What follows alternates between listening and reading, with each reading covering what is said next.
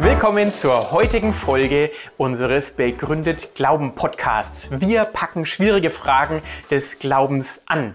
Mein Name ist Alexander Fink vom Institut für Glaube und Wissenschaft, das ich leite hier in Marburg und ich bin schon ganz gespannt auf die heutige Folge zum Thema Glaube, Wissenschaft, Denken, Erleben.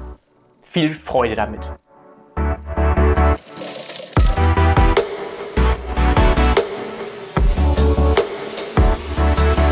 Wie viel ist so ein menschlicher Körper eigentlich wert? Es geht ja um den Wert eines Menschen. Und da kann man, je nachdem, wie man das rechnet, sagen, okay, fünf Euro. Ich habe gerade gelernt, dass Jana Molekularbiologin ist. Die könnte aus unseren Körpern vielleicht noch was rausholen, was wertvoller ist, äh, statt es auf irgendeiner speziellen, ähm, bei irgendeinem speziellen Hersteller zu kaufen. Aber man kann folgende Rechnung aufmachen, dass der Wert eines jeden Körpers, also meiner auch, ungefähr fünf Euro beträgt. Und man könnte aus dem Eisen in meinem oder Ihrem Körper einen ungefähr 15 Zentimeter langen Nagel machen. Dafür reicht's. Äh, keine Ahnung, was man da dran aufhängen will. Das wäre mir dann aber auch egal. Es ist genug Schwefel um uns drin, um einen Hund von Flöhen zu befreien. Wir könnten 900 Bleistifte daraus machen, weil die bestehen ja aus Graphit und dann noch ein bisschen was anderem. Wir könnten ähm, aus dem Kalium in unserem Körper Kaliumnitrat machen, um Schwarzpulver für eine Spielzeugkanone einmal abschießen herzustellen. Das ist schon enttäuschend wenig. Und, aber immerhin könnten wir 2200 Streichholzköpfchen mit ähm, rotem Phosphor bewähren, damit die eben losgehen. Ungefähr sieben Seifenstücke Fett kann man aus einem durchschnittlichen Körper machen. Und wir könnten zwei 20 Liter Wassereimer äh, mit etwas Wasser aus uns füllen. Okay. Aber wir sind uns alle sicher, egal mit welcher Weltanschauung Sie sich und andere anschauen, dass wir mehr als fünf Euro wert sind. Und wir würden vielleicht sogar sagen, muss das alles mit Zahlen sein? Brauchen wir diese ganzen Zahlen? Sind Werte auf Zahlen reduzierbar? Ist es normal so zu denken? Naja, in der Medizin teilweise schon. Ich habe das hier auch mitgebracht, dieses kleine Heftchen, Normalwerte, Pocket, kann man sich einstecken. Kann man natürlich auch irgendwo anders nachschauen als in so einer gedruckten Sache. Da steht halt drin, wie viel Insulin ähm, ein menschlicher Organismus so enthält, wie viel Glucose im Blut nachgewiesen werden kann, wie viel ASAT oder ALAT nachweisbar ist. Wenn das samt Gamma-GT zu viel ist, dann empfehle ich, die Trinkgewohnheiten nochmal zu überdenken oder vielleicht ist es auch was anderes. Also ja, man kann den Menschen in Zahlen ausdrücken. Auch das, was ich anfangs mit den fünf Euro sagte, ja, kann man so rechnen. Aber wir sind uns eigentlich sicher, dass wir mit der ersten Rechnung uns gar nicht wirklich erfassen, wie viel wir wert sind. Das hier hat schon seinen Wert und Nutzen in der Medizin, dass hier eben Normwerte drin sind. Wie kriegt man solche Normwerte? Naja, im Wesentlichen sind es Durchschnittswerte, dass man sich viele Leute angeguckt hat, gemessen hat, wie viel von dem und dem enthalten die im Blut und so weiter. Das ist normaler Blutdruck. Und dann gesagt hat, okay, das ist normal, weil die meisten haben das. So Durchschnittswerte. Manchmal sind es auch Festlegungen, dass eben gesagt wird, das ändert sich auch schon mal. Also ab Blutdruck ähm, systolisch 130 Millimeter Quecksilbersäule sollte man anfangen, gegen Hypertension, gegen hohen Blutdruck was zu tun. Diese Zahl war mal 140 und dann ist es auch noch ein bisschen altersabhängig ob man sagt, jetzt muss was getan werden oder nicht. Mal davon abgesehen, dass jeder, der Sport macht, regelmäßig auf deutlich mehr als 140 kommt, hoffentlich. Oder er strengt sich nicht wirklich an. Also da sind auch Festlegungen drin. Und wenn wir über menschliche Werte immer tiefer jetzt versuchen nachzudenken, dann werden wir feststellen, ja, wir müssen uns das dann auch mal überlegen, indem wir viele Leute betrachten und dann sagen, da sind Unterschiede. Sind die normal? Wie werten wir das?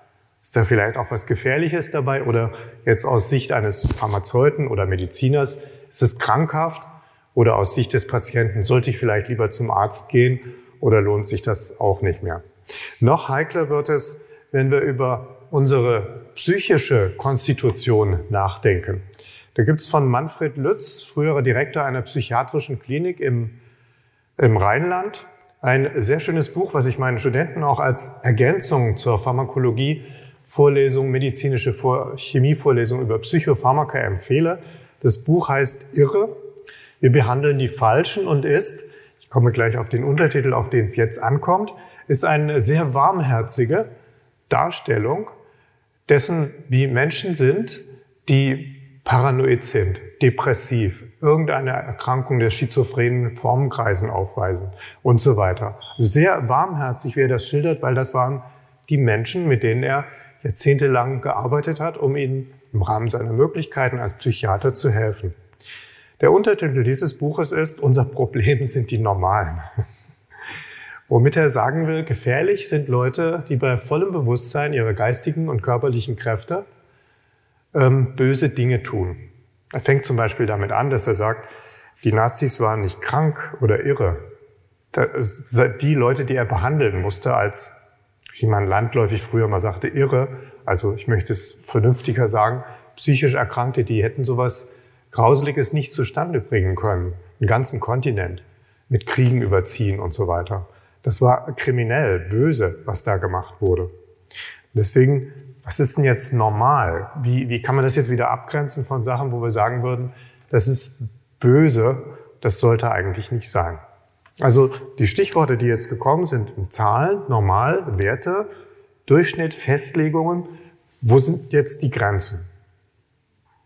Jetzt nähern wir uns dem Thema in fünf kurzen Abschnitten. Also da steht eine Eins und irgendwann kommt die fünf und dann geht's langsam Richtung Ende kann man aufatmen. In fünf so Teilen, da kommt dann auch immer der vitruvische Mann, also hier diese Leonardo da Vinci Skizze, die ja ganz berühmt geworden ist, als, einfach als Marker. Das ist eine Trennfolie und ein Unterabschnitt des Vortrages beginnt. Wir werden jetzt nochmal über Gesundheit und Krankheit nachdenken um uns dann auch der Fragestellung etwas zu nähern an Beispielen, nicht philosophisch ganz stringent, auch so an Beispielen, so denkt man als, als Pharmazeut und Mediziner sowieso. Was ist denn das, Gesundheit und Krankheit? Es gibt viele Definitionen von Gesundheit. Die anspruchsvollste ist die aus der WHO-Deklaration von 1948 oder so, wo gesagt wird, Gesundheit ist völliges körperliches, seelisches und soziales Wohlbefinden. Das äh, kommt ja gar nicht so häufig vor, fürchte ich. Völliges körperliches, seelisches und soziales Wohlbefinden. Aber es trifft schon, weil nämlich hier nicht nur körperlich, sondern auch seelisch und sozial, also Umfeld, in den Blick genommen wird. Das ist ein Ideal eigentlich, wie das definiert ist. Im Alltag ist man da pragmatischer.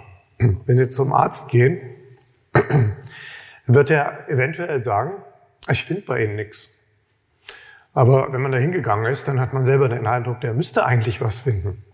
Aber vielfach muss der Mediziner sagen, ich finde nichts, was ich einem Krankheitsbild zuordnen kann, was ich kenne oder was in der Fachliteratur oder so beschrieben ist. Deswegen sagt die Medizin eigentlich, dass Gesundheit das Fehlen von Krankheit ist. Die definiert das sozusagen negativ, weil Krankheit heißt, er findet was, wo man dann wiederum sagt, das ist behandlungsbedürftig, das tut weh oder geht irgendwas kaputt oder andere Leute leiden unter dem, was sie haben. Das Sozialversicherungsrecht wiederum kennt auch eine solche pragmatische Definition von Gesundheit. Gesund ist, wer arbeits- und erwerbsfähig ist. Das ist dann versicherungsrechtlich und so auch sehr wichtig. Na gut, helfen uns diese Definitionen vielleicht so ein bisschen, aber am hilfreichsten finde ich eine Definition, die ich mal gelesen habe vor vielen Jahren von Jan Hersch, einer Philosophin, die geschrieben hat, Gesundheit ist die Fähigkeit, mit Krankheit, Behinderungen und Schädigungen leben zu können. Wenn man nur für die Gesundheit lebt, ist man sehr krank. Das, finde ich, hilft uns, weil wir jetzt nicht diagnostizieren wollen, ob irgendeiner von uns krank ist und was machen wir dann. Das hilft uns vielleicht heute Abend etwas weiter zu sagen, was finden wir normal, was ist akzeptabel, was gehört zum Menschsein einfach dazu. Und nach dem, was sie schreibt, und damit steht sie nicht alleine. Vielleicht sind wir sofort auch alle damit einverstanden. Jemand, der, ähm, ein Mensch wird Krankheiten und Schmerzen erleben. Das gehört irgendwie dazu. Nicht das, was wir uns herbeiwünschen, aber es wäre auch vollkommen unrealistisch, panisch zu werden, wenn sowas auftritt bei einem selber. Das gehört zum Menschsein dazu. Und eventuell gehört es dazu, und dazu werde ich Beispiele in Kürze Ihnen zeigen, Eventuell gehört es dazu, mit Behinderungen und Schädigungen leben zu können. Ich habe gute Freunde, das kommt noch aus der Marburger Zeit, wo eine große Blindenstudienanstalt ist. Die sind blind. Ich würde jetzt nicht sagen, dass das günstig ist, ja, vorsichtig ausgedrückt, aber die sind gesünder als manche, die keine körperlichen Beschwerden und Behinderungen haben, die ich kenne und schlecht mit ihrem Leben zurechtkommen. Einige dieser Blinden, die ich kenne, die kommen zurecht mit ihrem Leben. Das ist spannend, denen beim Kochen und so weiter zuzugucken. Oder wenn sie einen Brief hinhalten, was ist denn das hier, falsch rum? Merkt man schon, ja, okay. Aber da ist irgendwie diese Fähigkeit da, leben zu können. Das heißt, es gehört zum Menschsein irgendwie dazu, dass man nicht anstrebt, hier oben in dieser Kategorie der WHO-Definition zu sein, sondern dass man vielleicht anstrebt, kann eine Weile dauern, die untere Kategorie zu schaffen. Nicht für die Gesundheit zu leben, denn das ist dann wieder ein psychiatrisches Krankheitsbild, jemand, der sich immer um sich selber dreht. Das ist so eine Art Psychose und für ihn und andere eventuell sehr anstrengend.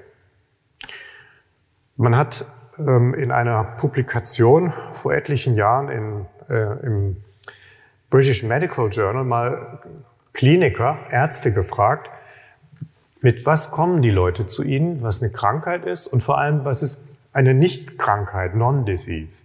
Haben Sie auch Patienten, die kommen, wollen behandelt werden und die haben etwas, das ist gar keine Erkrankung, sondern irgendwie stört sie das. Und da sind einige Sachen zusammengekommen aus dieser Umfrage unter Medizinern, nicht Patienten, eine Umfrage einer Fachzeitschrift unter Medizinern. Und da wurde dann aufgezählt. Älter werden, nicht gut. Arbeit, oh nein kann man das irgendwie wegkriegen. Langeweile, ähm, dicke Tränensäckchen, Dummheit, kahl werden, Sommersprossen, große Ohren, graues oder weißes Haar, hässlich zu sein, sogar ähm, Kinder wurde genannt. Als etwas Behandlungsbedürftiges, was die Patienten anschleppten und wo der Arzt dann das eigentlich nicht in eine klassische Krankheitsgeschichte ein äh, tüten würde. Andererseits muss man das ernst nehmen, wenn jemand mit solchen Dingen Probleme hat, kann man das schon ernst nehmen, aber es ist nicht direkt Sissis. Und dann kommen die noch äh, kniffligeren Grenzgebiete wie harmlosere Sachen, Bluthochdruck, also ist 130, 140 systolisch schon behandlungsbedürftig oder noch nicht? Ist das schon krank oder ist es bei dem Menschen eben so? Oder dann heikler Alkoholismus, ist das eine Krankheit? Ist es behandlungsbedürftig oder muss man es anders einordnen? Dann geht man es vielleicht auch etwas anders an. Oder straffällig zu werden, Delinquency, also dass jemand kriminell ist oder kriminell wird.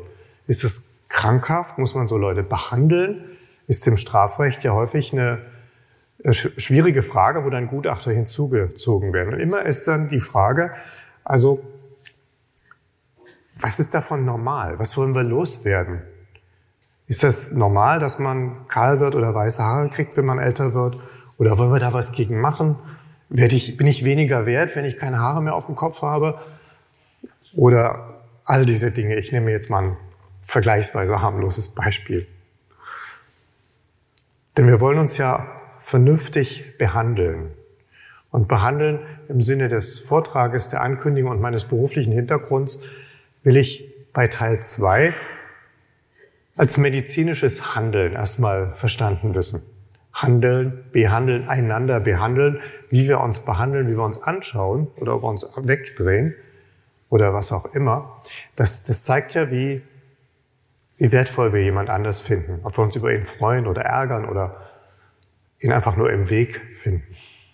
Das medizinische Handeln beweist meines Erachtens international, kann man das sagen, dass jeder Mensch für wertvoll gehalten wird.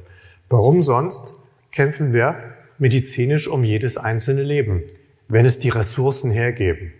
Warum machen wir das?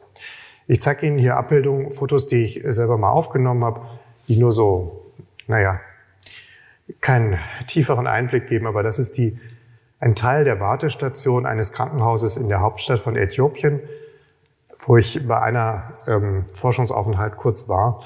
Das geht hier nach innen noch weiter. Da sitzen ganz viele Leute rum und hoffen, dass sie noch drankommen an dem Tag. um dann Behandlung zu kriegen. Und hinten sind halt Leute, medizinisches Personal, die sich bemühen, möglichst viele Leute abzuarbeiten, muss man manchmal sagen, so, so äh, aufwendig wie das ist wegen der vielen, die kommen. Ganz ähnlich im Norden Botswanas, das ist gleich nördlich von Südafrika, der Staat, in einer entlegenen Ecke, wo ich kurz vor Corona noch sein konnte, ist dieses Bild aus dem Warteraum eines Krankenhauses. Das würden wir, nennt man dort Krankenhaus. Allerdings ist die Ausstattung recht schlicht und die, das Personal mit der ähm, höchsten Ausbildung ist eine Oberschwester. Arzt gibt's da weit und breit nicht. Da muss man ein paar Stündchen fahren. Der Kampf um jedes einzelne Leben, das ist eigentlich, was diese Folie symbolisieren soll. Sagt uns doch, dass wir nicht sagen, du bist krank, tschüss, oder sieh mal selber zu, obwohl es das auch gibt. Es gibt auch solche menschlichen Reaktionen, aber eigentlich versuchen wir, den hohen Wert jedes menschlichen Lebens dadurch zu zeigen und zu erhalten auch, indem wir uns darum kümmern, in Krankenhäusern, bei dem Schutz und der Pflege alter Menschen. Dass wir nicht sagen, okay, du hast deine Zeit vorbei, dass es Frühgeborenenstationen gibt, wo man sich um die ganz Kleinen kümmert. Will danach ganz am Schluss noch mal kurz darauf eingehen, die es alleine nicht packen würden. Also niemand von uns hätte es alleine gepackt in unseren ersten Lebensjahren. Wenn sich nicht jemand um uns gekümmert hätte, uns gefüttert hätte und so weiter, dann hätten wir nicht überlebt. Das ist bei jedem Menschen so, dass wir diese Abhängigkeit hatten und auch schätzen wahrscheinlich, hoffentlich die meisten oder alle von uns. Wir schätzen diese Abhängigkeit, in der wir waren, weil wir dadurch unsere Eltern lieben und auch noch mehr Kriterien haben, warum wir sie lieben. Wir schätzen jedes menschliche Leben, indem wir Barrierefreiheit versuchen zu erreichen, dass niemand ausgeschlossen bleibt von dem, was wir gemeinsam tun möchten, weil die Gemeinschaft so wichtig ist. Dann gibt es etwas abstrakter diese universelle Erklärung der Menschenrechte 1948 und ich könnte jetzt immer noch weitermachen, um zu zeigen, es gibt wahnsinnig viele Beispiele, wo Menschen tätig sind, auch vielleicht manche von Ihnen, menschliches Leben zu erhalten. Warum? Weil wir das so wertvoll finden. Aber warum finden wir ein menschliches Leben so wertvoll? Und nicht nur bei unseren engen Freunden, sondern ja, bei eigentlich jedem Menschen. Zwischendurch, kurzer Teil drei, müssen wir uns natürlich klar machen, es gibt auch ein dickes, fettes, schwarzes, blutiges Aber.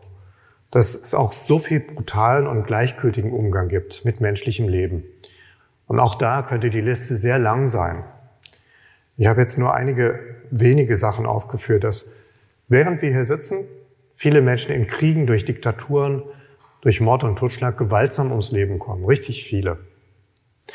Es gibt sexuelle Ausbeutung und Zwangsprostitution, um noch eine ganz grelle Sache, die es auch in Deutschland gibt, und zwar nicht zu knapp zu erwähnen. Und der dritte Punkt, wie gesagt, die Liste könnte noch weiter länger werden. Der dritte Punkt, der führt mich zu Beispielen, die ich jetzt anbringen möchte, um dem noch etwas näher zu kommen. Wieso halten wir eigentlich Menschen für wertvoll? Warum ist das mehr als fünf Euro? Warum kämpfen wir um ein menschliches Leben, was so krank ist und wo so viel kaputt ist? Was ist, steckt dahinter? Und wir werden alle sagen, ja, ich habe über dieses, ich möchte das so. Genau. Wo kommt das her und warum wollen wir das eigentlich auch fördern, dass wir es nicht abtöten? Wie es in Kriegsgebieten und bei, ja, wenn brutale Verhältnisse herrschen, sehr leicht Menschen abgewöhnt werden kann, diese natürliche Barmherzigkeit. Also ich gehe mit diesem Punkt Diskriminierung, Eliminierung kranker und angeblich unnormaler jetzt auf Beispiele ein. Das Beispiel, was ich hier noch erwähne, ist nicht eins von denen, die gleich kommen, aber als ich in China, ich weiß auch nicht genau, wie man das mehr ausspricht, den chinesischen Ton kriege ich nicht hin. Ich glaube hier in Ji, in der Provinz Jilin, das ist Nordostchina, nicht weit von der nordkoreanischen Grenze. Da waren meine Frau und ich mal einmal am Weinen, als wir in einem Heim waren, wo Kinder, hauptsächlich Mädchen, aufgenommen wurden, die behindert waren und aus, ausgesetzt wurden. Die wurden geboren und irgendwo hingelegt. Und manchmal wurden sie vor dieses Heim gelegt, weil die Eltern nicht wussten oder überfordert waren oder was weiß ich, was sie mit den Kindern anfangen sollen. Einige sahen so schlimm aus, dass ich ihnen auf keinen Fall ein Foto davon hier zumuten möchte. Aber die Leute haben sich drum gekümmert, weil sie gesagt haben, das ist ein Kind, das ist geboren, wir können es nicht einfach da liegen lassen und warten, dass es abstirbt. Genau, das ist, das gibt's auch. Die Beispiele, die ich mitgebracht habe, sind weniger drastisch, aber ich hoffe auch, führen sie uns noch vor Augen und machen uns auch das Herz warm, dass wir Menschen wertvoll finden und so leben möchten und uns auch überlegen, warum machen wir das. Zwei Beispiele, eins mit einem Gedicht und eins mit Naturwissenschaft dabei. Das deckt hoffentlich alle Interessen ab. Das erste Beispiel ist diese Frau, die ich nie kennengelernt habe. Tatjana Muster hieß sie. Sie lebte von 1968 bis 2004. Und diesem Bild, was man im sogenannten Internet finden kann, sieht man schon an, dass es ihr gesundheitlich nicht besonders gut ging. Zeit ihres Lebens. Man würde vielleicht sagen, schwer beeinträchtigt, behindert, wie auch immer man es nennt. Sie war nicht so wie die meisten von uns. Und an dieser Frau, finde ich, kann man und auch an dem nächsten Beispiel ganz gut zeigen, was das für so einen Menschen bedeutet, in seinen eigenen Worten zu erleben oder auch nicht zu erleben, dass er für wertvoll gehalten wird. Unabhängig davon, wie nützlich er sein kann. Die Frau konnte vieles nicht machen, was sie und ich, nach meinem Eindruck, ähm, gut machen konnten, gut mithelfen könnten, arbeiten könnten, nachdenken könnten und so weiter.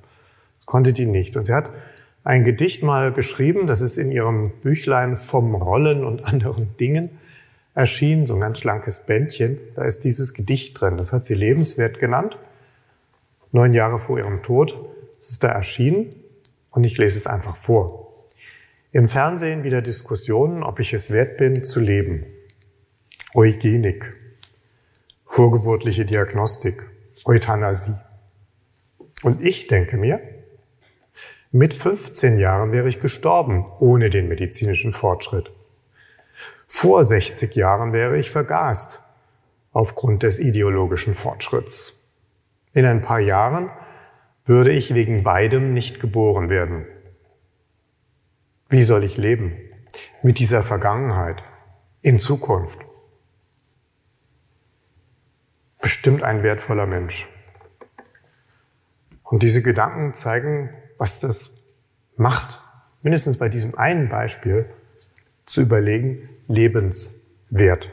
Normal im Sinne von durchschnittlich ist diese Frau nach medizinischen und anatomischen und physiologischen äh, Gegebenheiten nicht gewesen, kein Durchschnitt. Insofern nicht normal. Aber unwert, wie man das vor inzwischen nicht 60, sondern 80 Jahren gesagt hätte, bestimmt nicht.